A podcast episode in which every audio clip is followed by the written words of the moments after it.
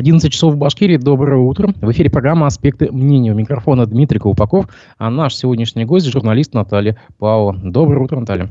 Доброе утро. Наша трансляция идет в YouTube, Одноклассниках, ВКонтакте. В чате трансляции вы можете писать свои комментарии и вопросы, а также я вас призываю ставить лайки. Это поможет в продвижении нашего канала. Наташ, ну начнем с э, повестки. Она у нас насыщенная, богатая. Однако не могу не спросить тебя, э, ты наблюдал за позавчерашним заседанием Думы, где буквально сразу в трех чтениях был принят закон об так называемых электронных повестках. Как ты можешь прокомментировать такую спешку внезапную, причем э, буквально за полдня такой закон, который касается жизни миллионов мужчин в стране, был принят ну, буквально с голоса. К чему такая спешка, если нам говорят, что мобилизации не будет, и вроде как бы это касается только призывников? Для чего все это, на твой взгляд? Ну, э, насколько я могла себе представить, почитав, э, проследив всю эту историю с принятием такого масштабного пакета поправок, э, он находился на рассмотрении, э, вернее, лежал под сукном э, какое-то время продолжительное, а то, с какой скоростью форсированно его действительно приняли сразу в двух чтениях, говорит о том, что государство готовится к пополнению рядов вооруженных сил. А, это в первую очередь, на мой взгляд, связано с длительностью военной операции в Украине, по всей видимости. А, и, как ты справедливо заметил, действительно, все произошло так быстро, да, но вроде бы все общественное мнение готовилось э, к этому весь период после мобилизации сентября. То есть разговоры о том, что будет, э, будут приняты какие-то меры. Ну, я не знаю, у меня психологическая готовность к тому, что э, гайки будут закручены в этом вопросе, были, потому что очевидные дыры э, в реестрах военнообязанных позволили с начала мобилизации покинуть страну десяткам тысяч, если не сотням тысяч граждан Российской Федерации. Мы все наблюдали этот процесс в сентябре-ноябре прошлого года. Вернулись далеко не все. А, как бы солдаты стране нужны, поэтому стоило ожидать, что порядок с точки зрения Министерства обороны в этой в учетной политике, в призывной политике будет наведен с тем, чтобы такие дыры для произвольного и свободного перемещения между страной и зарубежными государствами э, было прекращено. Так что как бы мы не хотели находиться в какой-то нереальной реальности, в какой-то идеальной ситуации во время военных действий, мы на такое рассчитывать не можем. Но я тебе хочу сказать, э, согласна с тобой в том, что э, хотелось, конечно, верить в лучшее, хотелось э, думать, что не докрутят как-то эту ситуацию, что вот такие маневры сохранятся. К сожалению, большинству людей большинству граждан а, и мужчин Российской Федерации нужно, наверное, уже избавляться от таких иллюзий, а, вернуться в реальность и осознавать картину именно такой, какая она есть. Как бы власти не пытались замылить эту ситуацию, успокоить граждан, да? То есть мы даже видим здесь некое противоречие, а, в то время как, скажем, светская часть представители власти э, одной рукой повышает призывной возраст с 21 года да, до 20, с 18 до 21, другой рукой Министерство обороны проталкивает в короткие сроки поправки, которые позволяют призывать на контрактную службу лиц старше 18 лет, то есть понижает одновременно возраст призыва на контрактную службу и а, тем же ловким движением руки прописывает поправки об электронных повестках. Я тебя поправлю немножко, извини, прерву, но э, нижняя планка не была повышена, она осталась на 18 годах.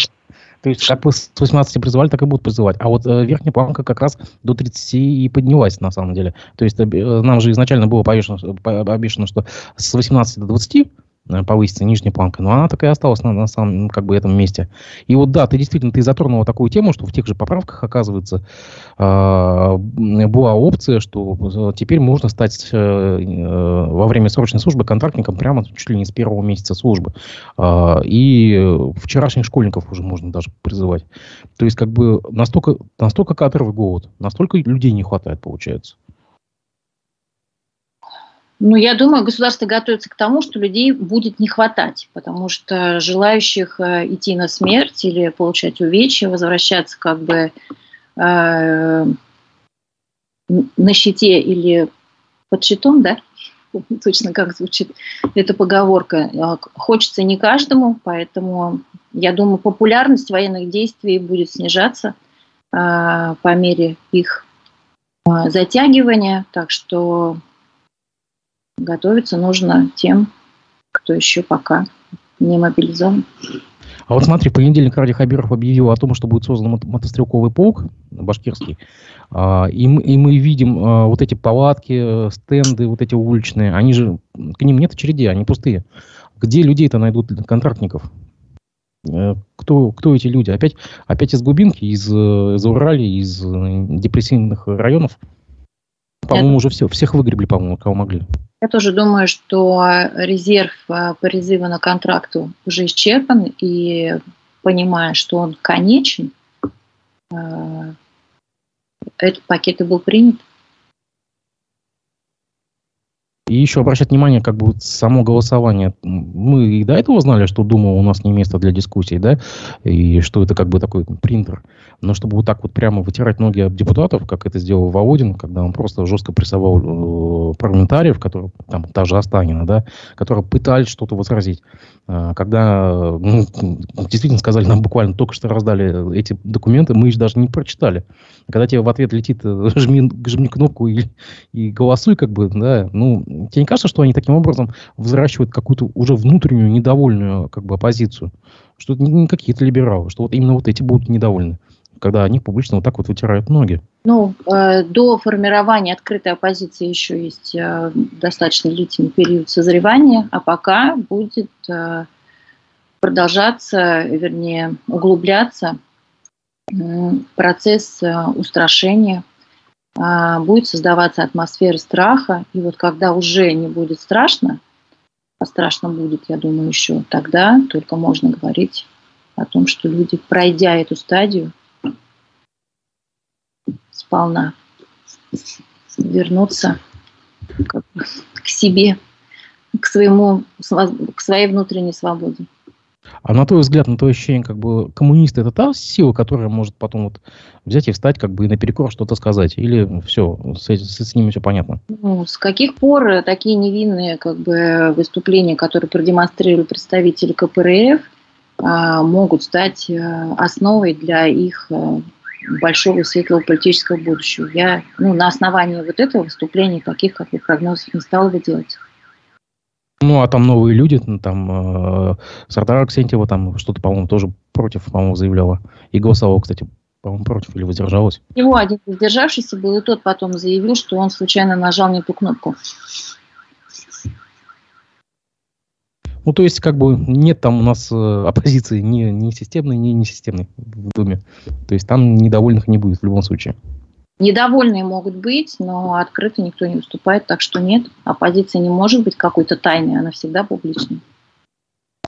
Между тем, на Пугачеву написали донос в Генпрокуратуру. Ее автор ранее написал донос на Алию Ахриджакову. Автором доноса является Виталий Бородин. Это такой как бы то ли юрист, то ли как бы Z-блогер.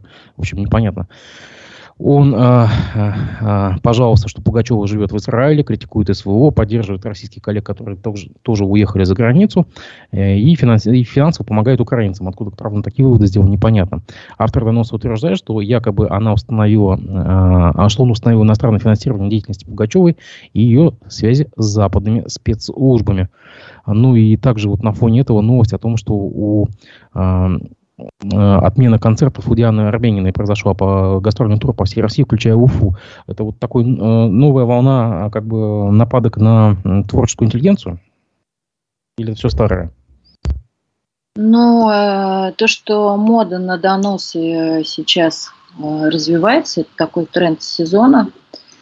А, для доносов никакие основания не нужны, вопреки твоим ожиданиям, что кто-то что-то должен сначала э, в чем-то убедиться, собрать доказательства. Это же не Следственный комитет и не прокуратура. Не, ну, Медведев же, Медведев же призвал неделю назад писать доносы смело и открыто. Помнишь? Ну, вот. И, и то, что на уровне э, э, господина Медведева поддерживается эта политика, говорит о том, что нагнетание вот этой атмосферы страха, оно продолжается, будет усиливаться, судя по всему. Не знаю, повторится ли как бы там, середина 30-х годов прошлого столетия. Э, очень не хотелось бы. Но вот сейчас время параноиков, э, которые чувствуют себя э, свободно, которые наконец-то стали востребованы вот именно в таком виде, как авторы таких замечательных произведений – ломающих судьбы других людей, э, портящих репутацию. Это очень легко им дается, потому что э, большого труда это не стоит, кроме как э, один раз и навсегда заключить сделку с совестью, забыть, что она вообще есть у людей. Вот, пожалуйста. Ну, ведь раньше на Пугачева пытались как бы не трогать, тем более у него такой авторитет как бы среди, среди россиян, казалось бы, да, а сейчас вот прямо все уже, все моральные границы все сняты. Но мы же уже убедились, что дна нет, так что э, как бы рано или поздно это затронет каждую семью, как это затронули сталинские репрессии. То есть э, вопрос только в том, сколько времени это займет. Так что я думаю, мы еще раз как бы хочу всех призвать э, избавляться от иллюзий. Пусть живет надежда, да, но, как говорится, готовься, верь в лучшее, но готовься к худшему. В данном случае, я думаю, у меня лично никаких нет ожиданий на этот счет. Тут пришла даже смешная такая новость, что депутат Единорос, э, зампред Саратовской думы Роман Чучейко, э, возмутился э, открытию в Саратове бара «Бельгиум», потому что в Бельгии расположен, э, в Бельгии расположена штаб-квартира НАТО. Но это уже просто из разряда анекдотов. Э, якобы вот бар носит такое название, а это название ассоциируется с, с, с страной, а там как бы НАТО. И я просто вспомнил, что месяц назад в Самаре была аналогичная история, когда э, потребовали Z-патриоты снять букву Z с названия бара «Зона», зомби. Якобы не должно ассоциироваться зомби и буква Z. А, вот уже и до такого, даже до низового, а, а, уже просто до низового до, дошли. То есть мода на доносы уже прямо идет вот по низам. Даже до, до вывесок уже докапываются.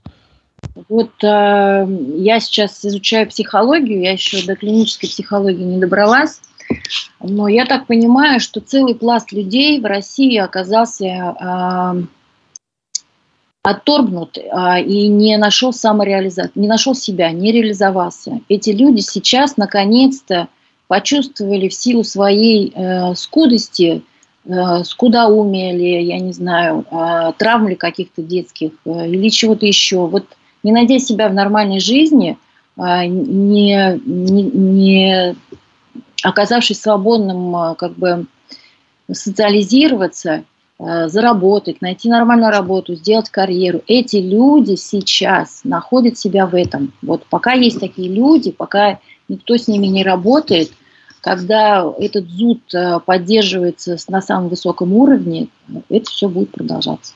И таких людей очень много. Вот такой резерв, э, он большой, в отличие от контрактников. А что психолог говорит по поводу порога насыщения? То есть, когда они насытятся доносами? Насытиться. Ну, когда, а, а, знаешь, э, что маньяки хотят, чтобы их остановили. Они будут совершать свои преступления до тех пор, пока не найдется сила, которая их остановит. Они как бы в тайне этого желают. Здесь может быть аналогичная ситуация. А чьего признания они ждут? Вряд ли только Дмитрия Медведева. А, вряд ли они как бы присоединяясь к такой сильной фигуре, как Пугачева или как Арбенина – это как бы и они становятся в этом случае немножечко более сильными, более успешными, более богатыми, более известными.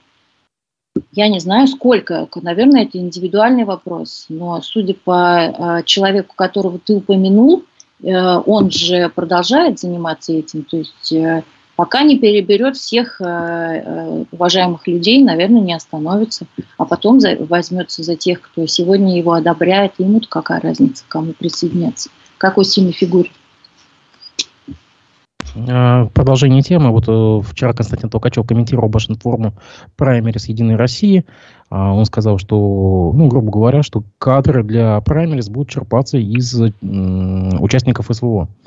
А, то есть, получается, нас уже на как бы депутатский корпус будет формироваться выходцами вот как раз из зоны боевых действий со, всех, со всеми их э, психологическими травмами, физическими травмами. Да, то есть, как бы нас уже готовят к тому, что ну, законодательной э, частью будут заниматься вот бывшие, бывшие военные или военнослужащих ЧВК. Как ты можешь прокомментировать? Ну, я бы э, все-таки разделяла как бы этот вопрос на несколько составляющих. Во-первых, праймерис – это не то же самое, что списки кандидатов. И мы видели, как картина участников праймериса отличается разительным образом от того, кто на самом деле получает э, возможность баллотироваться. И еще более отличается от того, что мы видим э, в списках уже избравшихся депутатов – так что включение в списки праймерис и формирование депутатского корпуса, там есть очень большая дистанция, которую я не думаю, что пройдут э, большое количество участников СВО. Но, то есть это рекламно-имиджевая история такая, то есть он специально для я рекламы? Я думаю, что э, Константин Борисович выполнял определенные как бы, поручения в данном вопросе, э, как бы демонстрируя такую э, готовность поддержать, как он выразился, реальных людей, которые на практике показали свою любовь к стране, вплоть до самопожертвования, и назвал их особой категорией людей. И вот э, в цитате э, про особую категорию людей я с ним совершенно соглашусь, только хочу поправить и напомнить Константину Борисовичу, что первое, что нужно людям, вернувшимся из зоны боевых действий – это психологическая реабилитация. Потому что если э, как бы вы почитаете какие-то материалы о предыдущих военных кампаниях в нашей стране или в другой стране, то вы увидите, э, как э, печально и чаще всего депрессивно складывается жизнь людей, которые прошли через участие в военных операциях. Это люди травмированные, это люди с ПТСР, им нужно проходить длительную, это не несколько дней, это не недели, это годами длится такая реабилитация. Вот. На месте башкирского парламента, если уж как бы речь идет о заботе, да, об особых категориях граждан, а, вот первым законом, первым поправками или постановлением должна была быть углубленная психологическая реабилитация, возвращение граждан в обычную не военную жизнь. Так, почитаем чат. Э, пользователь Фаси Теми, но, видимо, это господин Беляков, э, пишет Наталья, респект и уважуха. Э, пользователь Руслан Валиев, тоже известный человек, пишет, даже спрашивает, кто больше виноват в происходящем, народ или госпропаганда? А здесь нет, как бы, это народ и партия едины. Тут каждый достоин, каждая сторона достойна друг другу, друг друга. А, но я думаю, что мы сейчас э, наблюдаем вот э, такие э, логичные последствия, естественно, пропаганды усиленной, которая с 2014 года как бы со всех зомбоящиков мы наблюдаем. Вот эта атмосфера неинтеллигентности, агрессивности, выкрикивания, вот эта манера поведения, как у воров в законе, да, вот вся такая чересчур драматизированная, вся такая крикливая, она не могла просто не найти свою аудиторию. Эта аудитория подтянулась под тот запрос, который э, они увидели с легальных источников, э, вроде телевизора, там, не знаю что, в интернете, эти ролики. То есть в любом человеке можно Э, развивать самые разные э, чувства и устремления. Вот последние 9 э, лет в нас, не в нас конкретно, да, так как мы, наверное, все-таки люди с хорошими фильтрами, а вот в людях, которые не так изощрены в обработке информации, а, такое воздействие кому-то легло на душу, поддержало, а кого-то даже вдохновило. А пользователь Михаил Кадяков спрашивает, ну, скорее всего, такая реплика, надеюсь, безобидная. Когда окопы начнут рыть в Башкортостане? Ну, я надеюсь, на самом деле, что никогда. Что такого здесь не будет, как мне кажется. Не знаю, что думает Наталья. А сейчас же не пехотная война в основном-то ведется, как бы есть э, э, оружие дальнего действия, поэтому, может, окопы-то и не успеем мы вырыть. А, кстати, ну вот нас просят как бы вернуться к теме а, президентских выборов в 2024 году. А, Владимир Путин подписал распоряжение о проведении в Москве буквально за полтора месяца до выборов Международного фестиваля молодежи.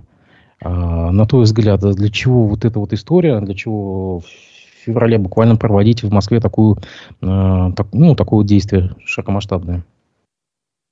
Ну, мы видим, что э, представители власти у нас все возрастные, президент возрастной, и как бы команда там достаточно немолодая уже.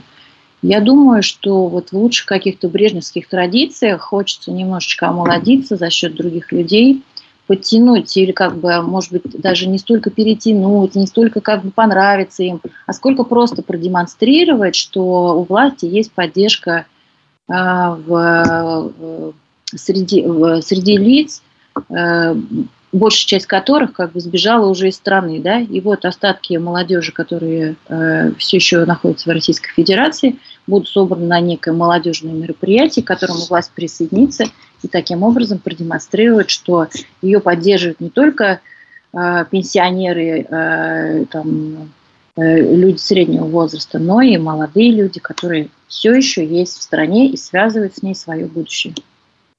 Но это же международный фестиваль, то есть, как может быть, это попытка показать, что мы не в изоляции? А Хотя кто, кто поедет? Хотя кто поедет? Для ядерной э, аудитории э, э, Единой России, как бы президента Российской Федерации, э, у них и так, э, ну как, достаточно вот, поддержки. Э, у них свой есть э, ядерный электорат, да, что касается ну, международного масштаба, у нас же все еще есть союзники. Вот, пожалуйста, если государство Эритрея, очень хотелось бы увидеть живых людей. Ну да, список там, список дружественных стран нам известен к сожалению, небольшим. Давай немножко по местной, по повестке пойдем. А, уже два издания «Коммерсант» и «Пруфы» прочат отставку а, главе Уфимского района Виоре Угару. Правда, на замечания как бы э, называются разные лица. Одни говорят, что это будет Плотников, нынешний глава Октябрьского района, твоего родного. А издание «Коммерсант», допустим, замминистра ЖКХ прочит Ельченко. А, Скажи, пожалуйста, ну, во-первых, как бы Угаров это такой глава, уже, который не запамятных времен сидит, это достаточно очень такая... Да, он называется, да? такой долгожитель, да. А, и вот буквально недавно была, мы, мы видели одновременную как бы э, отставку глав Краснокамского района города Агиделя. А, для чего это? Это новая такая ротация как бы глав? Или что это? Какие-то коммерческие истории, может быть, какие-то э, политические дрязги, подковерные какие-то вещи?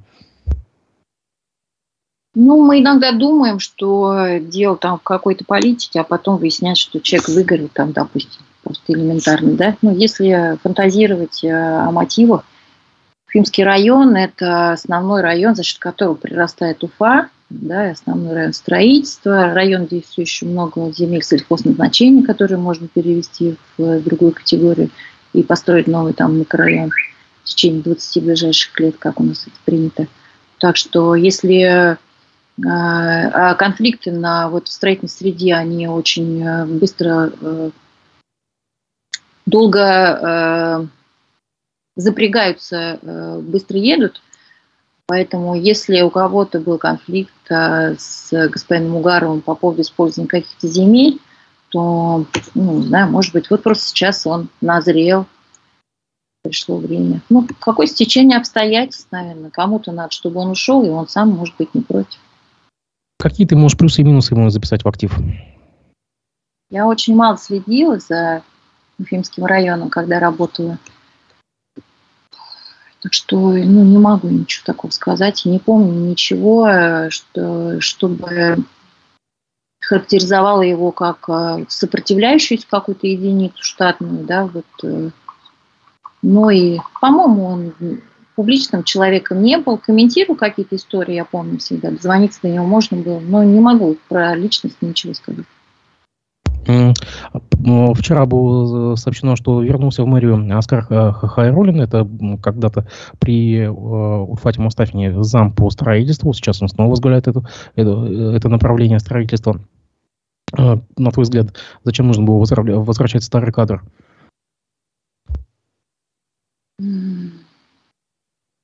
Зачем возвращать старый кадр? Тоже, кстати, все со стройкой завязано. Ну, конечно, со стройкой. Тут даже важно, насколько я понимаю, вот в такой должности, как вице-мэр по строительству, важно, э, какое количество и чьи документы он успел подмахнуть в то время, когда он работал. Вот э, говорили, что Чистяков, предыдущий вице-мэр, который там сколько просидел, годик, да? Да, годик. недолго, что-то недолго, вообще недолго, да. Годик просидел и освободился, что называется.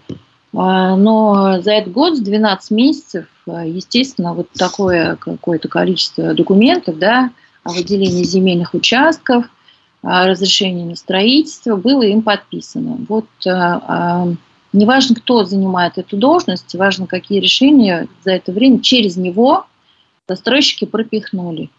Хотелось бы посмотреть, ну, я вот по нашему микрорайону вижу, что у нас вот здесь возле Вегу а, был участок, который, как мы думали, можно будет использовать там, для какого-то нового стадиона, спортплощадки. Но нет, вот буквально а, в считанные там э, э, месяцы было выдано разрешение на строительство, строится, готовится площадка под строительство жилого дома. Прямо возле ВЭГу, прямо возле школы, а, там, где как бы, две смены в школе, но вот, пожалуйста, это как бы господин Чистякова, очевидно.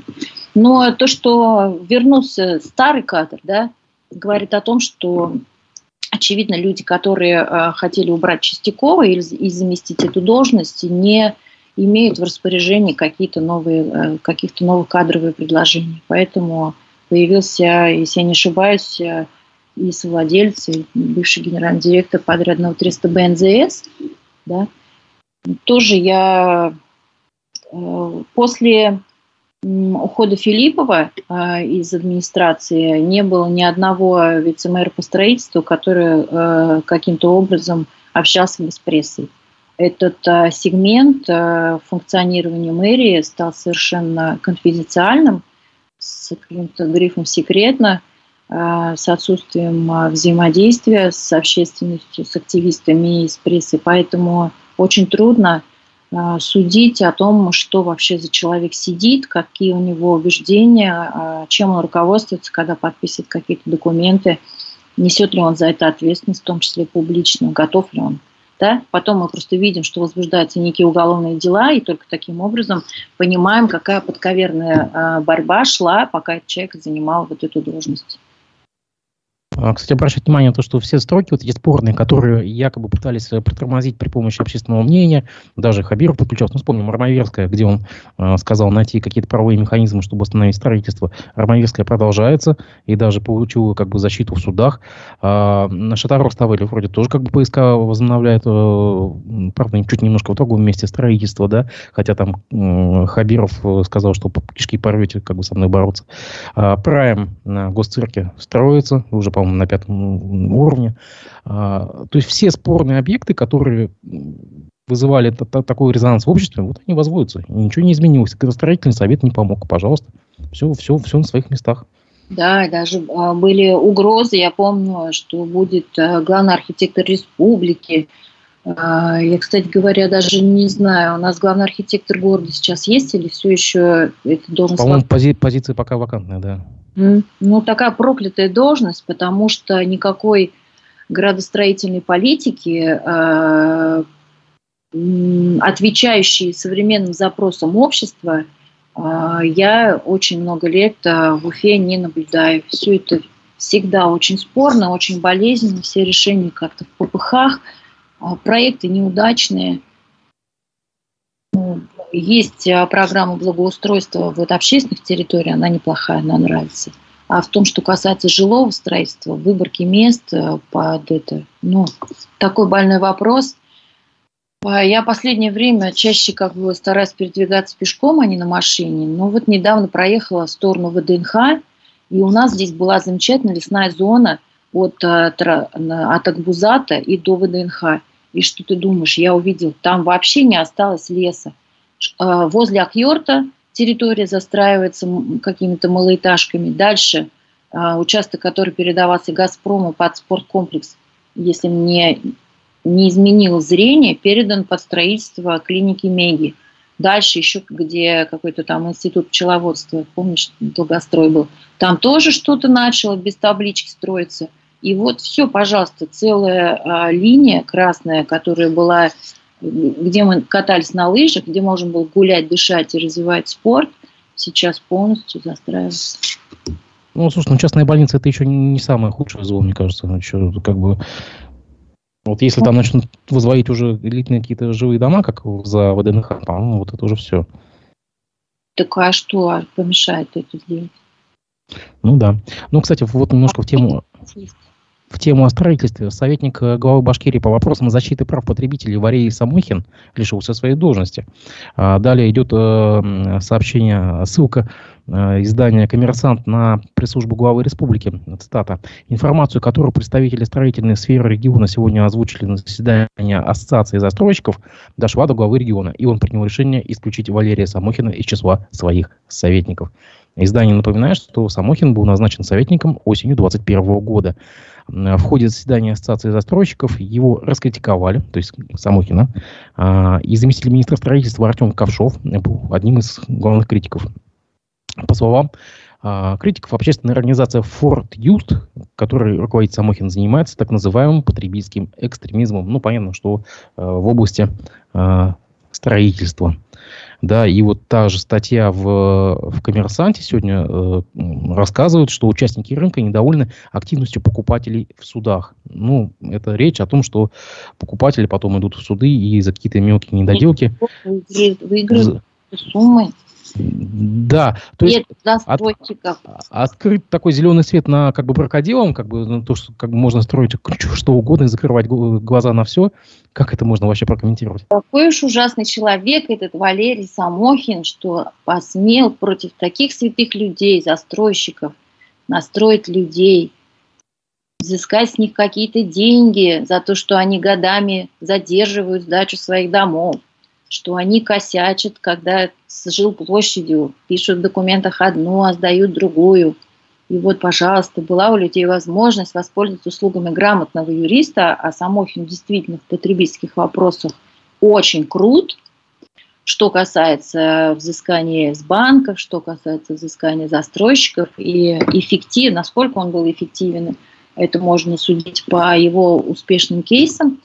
И, видимо, так уж он, сейчас же коллективные иски, сумма, общая сумма а, взыскания может быть действительно значительной для застройщика, но э, что таким образом э, сказал э, господин Хабиров, исключив его, я не знаю, там, какую он вообще-то работу как бы выполнял как советник, может, это просто номинальная была должность, но то, что э, застройщики сказали, мы тут власть, а люди просто должны нам платить, вот это очевидно.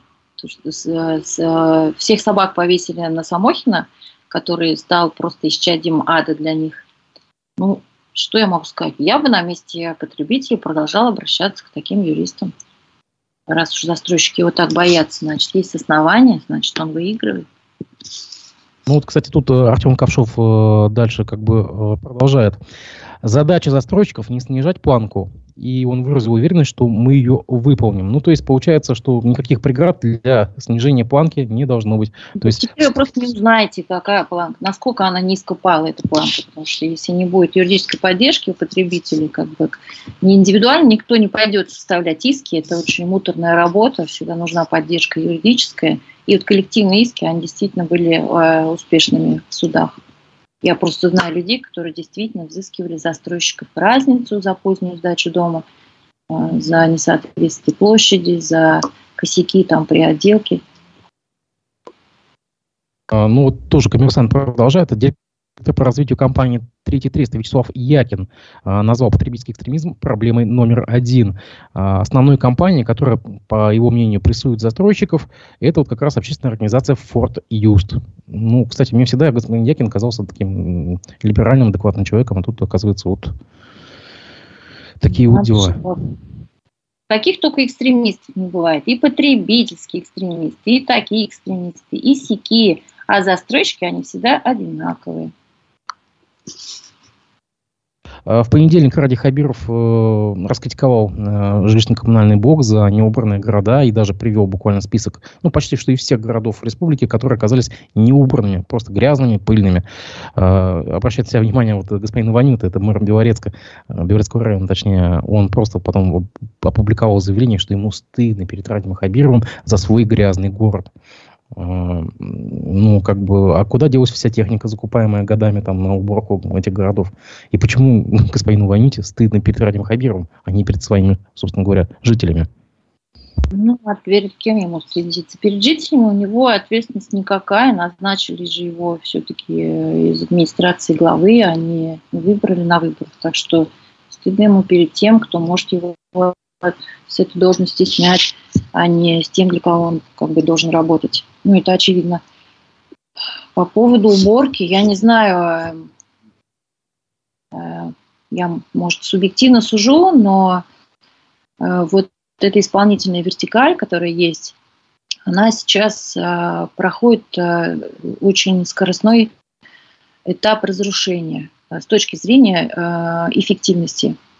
Власть работает на ради самой себя, да, то есть э, директор управляющей компании отчитывается перед э, там, не знаю, акционером, акционер там или перед кем еще, не знаю, перед куратором в мэрии, в мэрии отчитывается перед администрацией главы, но э, только вот их внутренняя корпора- корпоративная коммуникация имеет значение.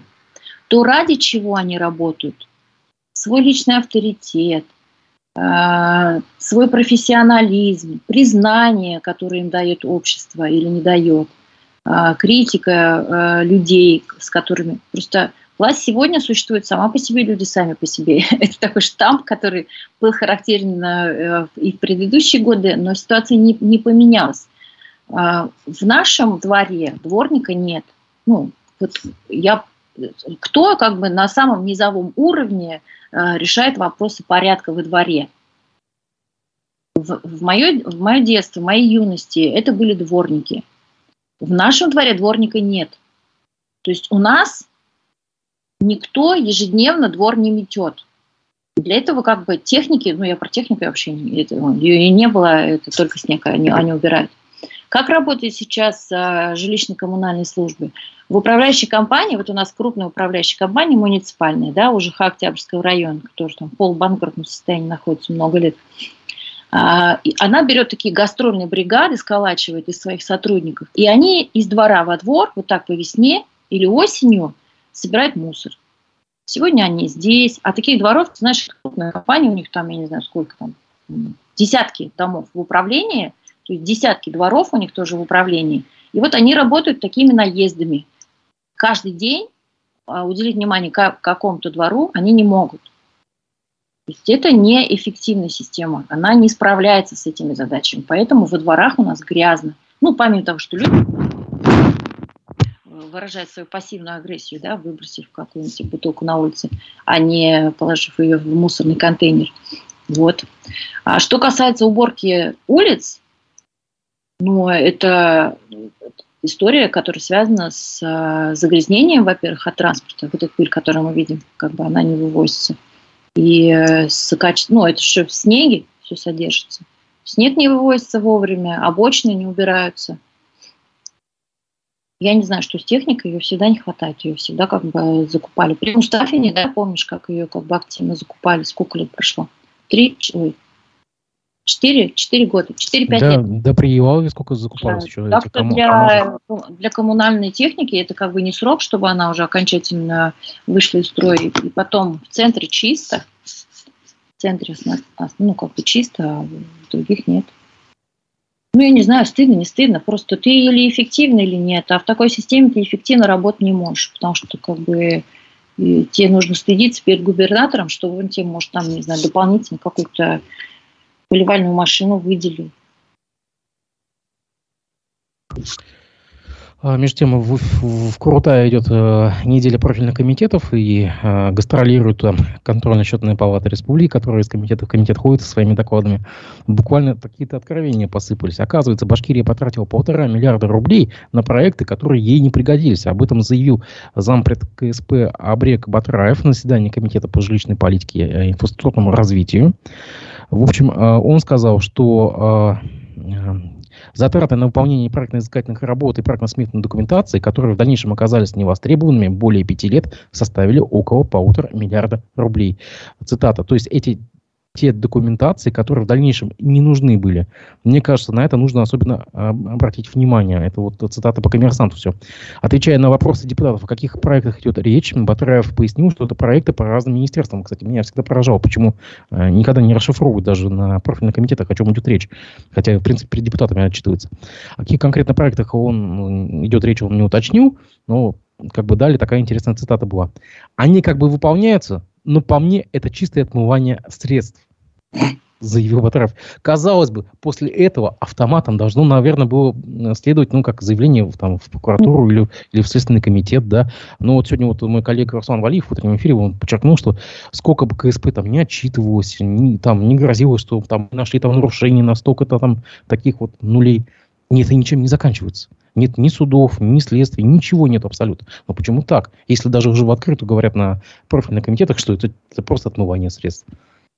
Ну, потому что КСП – это орган, который подключается для аудита больше госпредприятий, где меняется руководство. Когда новый руководитель не хочет на себя брать э, грехи старого, он приглашает перед тем, как заступить на должность КСП, аудиторы фиксируют, как бы смотрят все документы, фиксируют косяки предыдущего руководства, тем, чтобы новый там директор, руководитель уже за это все не отвечал. Это вот основная функция, которую внутри государственной корпорации выполняет сегодня КСП. То, что э, КСП на своих отчетах называет всегда какие-то крупные цифры, да, полтора миллиарда, это не, бог весь что, было как бы и больше, это так называемое нецелевое использование бюджетных средств, которое очень сложно вообще доказывать потом в судах, потому что ну, нет такой статьи в Уголовном кодексе, это нужно все там в злоупотребление, в превышение переводить, э, в растрату и так далее. КСП этим не занимается. Документы оно готовит э, всегда, насколько я могу судить, э, на всякий случай, если пригодится там против какого-то руководителя когда-нибудь э, э, какую-то неприятность ему там создать, э, направляет в, там, в МВД или еще куда-то эти документы. Ну, я так предполагаю, что это такая страшилка еще. Но цифры вот эти, насколько я помню, сколько я работал, никогда не находили никакого э, продолжения э, ни в каких органах. Ну, в нужный момент эти материалы мы, мы догадывались, что когда возбуждалось дело на каком-то там директора какого-то госпредприятия или на какого-то главу администрации, материал КСП всплывали в уголовных делах. То есть материалы они передают, не знаю на каком этапе. То есть точечно, если на кого-то конкретно. Да, да, но никогда следствие не будет как бы э, говорить тем, что там это ж федералы, они как бы не будут говорить, что вот, это КСП нам там все нарыло, а мы так уже воспользовались, просто взяли и дело закрутили. Нет, они всегда как бы это себе приписывают, все эти заслуги. А э, вот, насколько я помню, какие-то оперативные материалы, которые КСП в свои лучшие времена направлял в следственные органы, они не, не, не получали продолжения уже в следственных органах. То есть Следователи не хотели по ним работать. Возможно, качество не то, там процедура какая-то не такая, не знаю. А почему депутаты в таком аморфном состоянии? Почему там пассивность полная такая? Но ведь у них же есть право запросов. Ага. Ну, по всей видимости, эм, нарушение относится к команде э, нынешнего главы, да, ну, я не знаю как, или премьера. Поэтому э, на всякий случай вот не светит этих нарушителей предприятий, где это все было зафиксировано. Раньше как бы все это было публично, да, как ты помнишь, вот еще даже в предыдущем главе региона. Э, ну, в последние годы и при Хамите КСП вообще уже как бы было закрыто для журналистов. Нас уже на эти заседание контрольно-счетной палаты не приглашали. Ну, не знаю. У меня версия такая, то есть, а почему депутатам? Ну, неинтересно, наверное. А что они там? Депутаты уже давно перестали работать как депутаты. Им не, им не нужен как бы ни авторитет, ни репутация, ничего. Им нужны зарплаты, вот этот значок, который, я не знаю, как, что им дает, доступ э, к инсайд, инсайдерским материалам на этапе как бы э, их э, внесения э, и возможность э, выступать с законодательной инициативой в интерес каких-то бизнес-кругов. Как бы весь парламент наш. А, ну, немножко еще от такой хроники. А, бывшего первого заместителя прокурора Башкирии Олега Горбунова а, хотят посадить почти что на 19 лет, по крайней мере, гособвинитель попросил ему такой, такой срок в суде.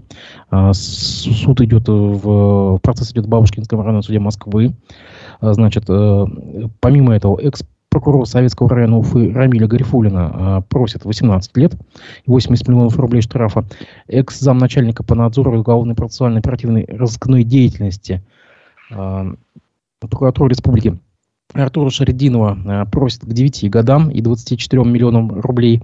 И адвокату Рашиду Софиеву просит 9 лет и 15 миллионов рублей штрафа. А, то есть это то самое пресловутое дело прокурора, о котором она очень старая, на самом деле, по-моему, ты даже что-то, по-моему, писала. То есть да. очень долго шло до суда, и твой прогноз, как бы, и если можешь, напомни, пожалуйста, нам суть этого дела и твой прогноз на исход этого дела.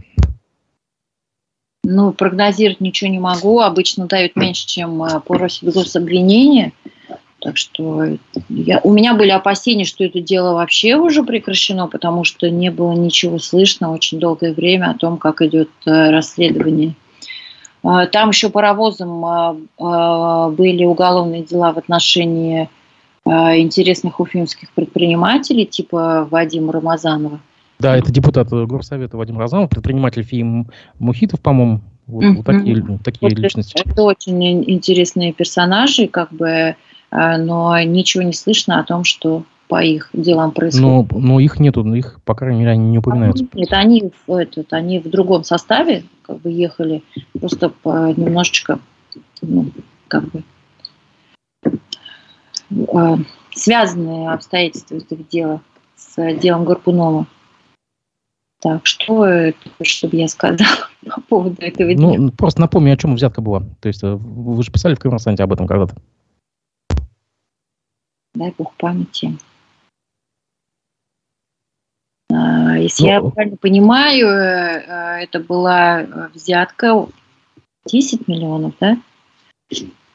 В размере 10 миллионов рублей, если не ошибаюсь, за эм, Господи, это как-то было связано... За незаконное вознаграждение они лоббировали во властных инстанциях решение по широкому кругу вопросов, включая земельные споры и прекращение расследований.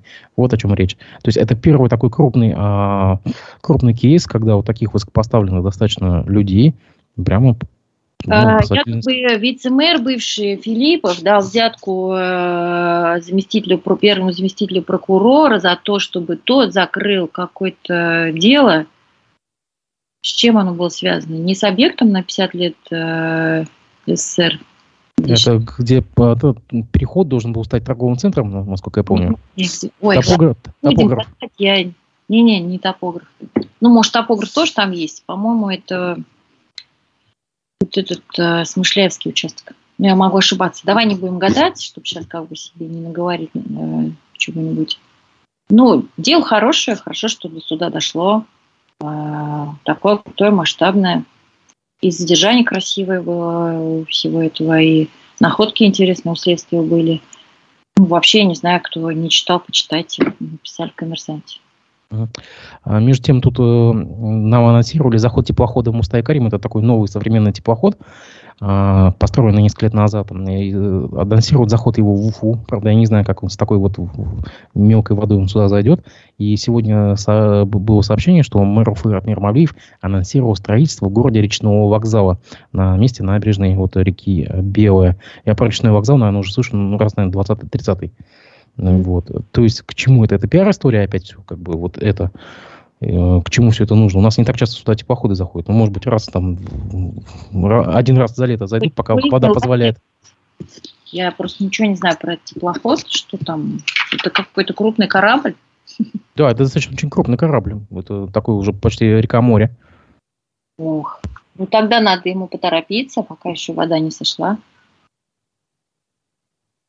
Ты же любишь тему речных перевозок. Не, мне просто интересно, почему снова всплыла тема речного вокзала? Для чего это?